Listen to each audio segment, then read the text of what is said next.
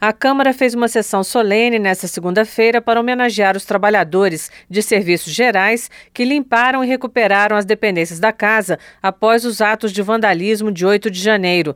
Muito emocionados, todos falaram da necessidade de colocar tudo no lugar rapidamente para passar a mensagem de que as coisas tinham voltado ao normal. Esse foi o tom da fala da trabalhadora terceirizada da Câmara, Rosa de Araújo. Tinha que botar em ordem aquilo para mostrar para eles que fizeram a baderna toda, que eles fizeram, mas tinha pessoas que tinham poder de deixar tudo arrumado, tudo organizado. Hoje está tudo arrumadinho, com muito sofrimento.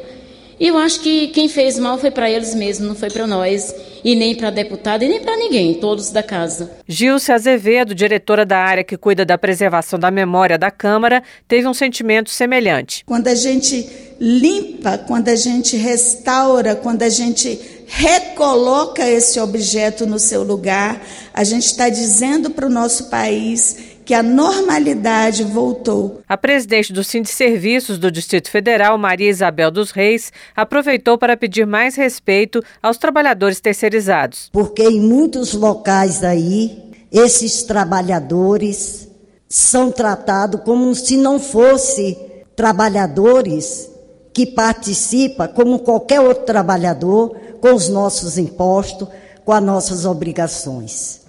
E aqui, mais uma vez, ainda bem que é numa casa de lei que os trabalhadores terceirizados mostraram que nós também temos responsabilidade com o nosso país. A deputada Dandara, do PT de Minas Gerais, disse que é preciso modificar algumas regras aprovadas nos últimos anos, que, segundo ela, reduziram os direitos dos trabalhadores. A casa não parou, o Congresso não parou, e foi graças ao trabalho de vocês. E dizer que nós cada vez mais avançaremos numa agenda de direitos, porque nós sabemos muito bem o que a terceirização tem feito com a mão de obra dos trabalhadores. Nós queremos avançar no reconhecimento, na valorização e também no trabalho. Segundo a deputada Érica Cocai, do PT do Distrito Federal, que pediu a homenagem, o trabalho dos terceirizados permitiu que fosse realizada a sessão no plenário logo no dia 9 de janeiro. E ali trabalharam com um afinco tão grande que quando aqui no dia 9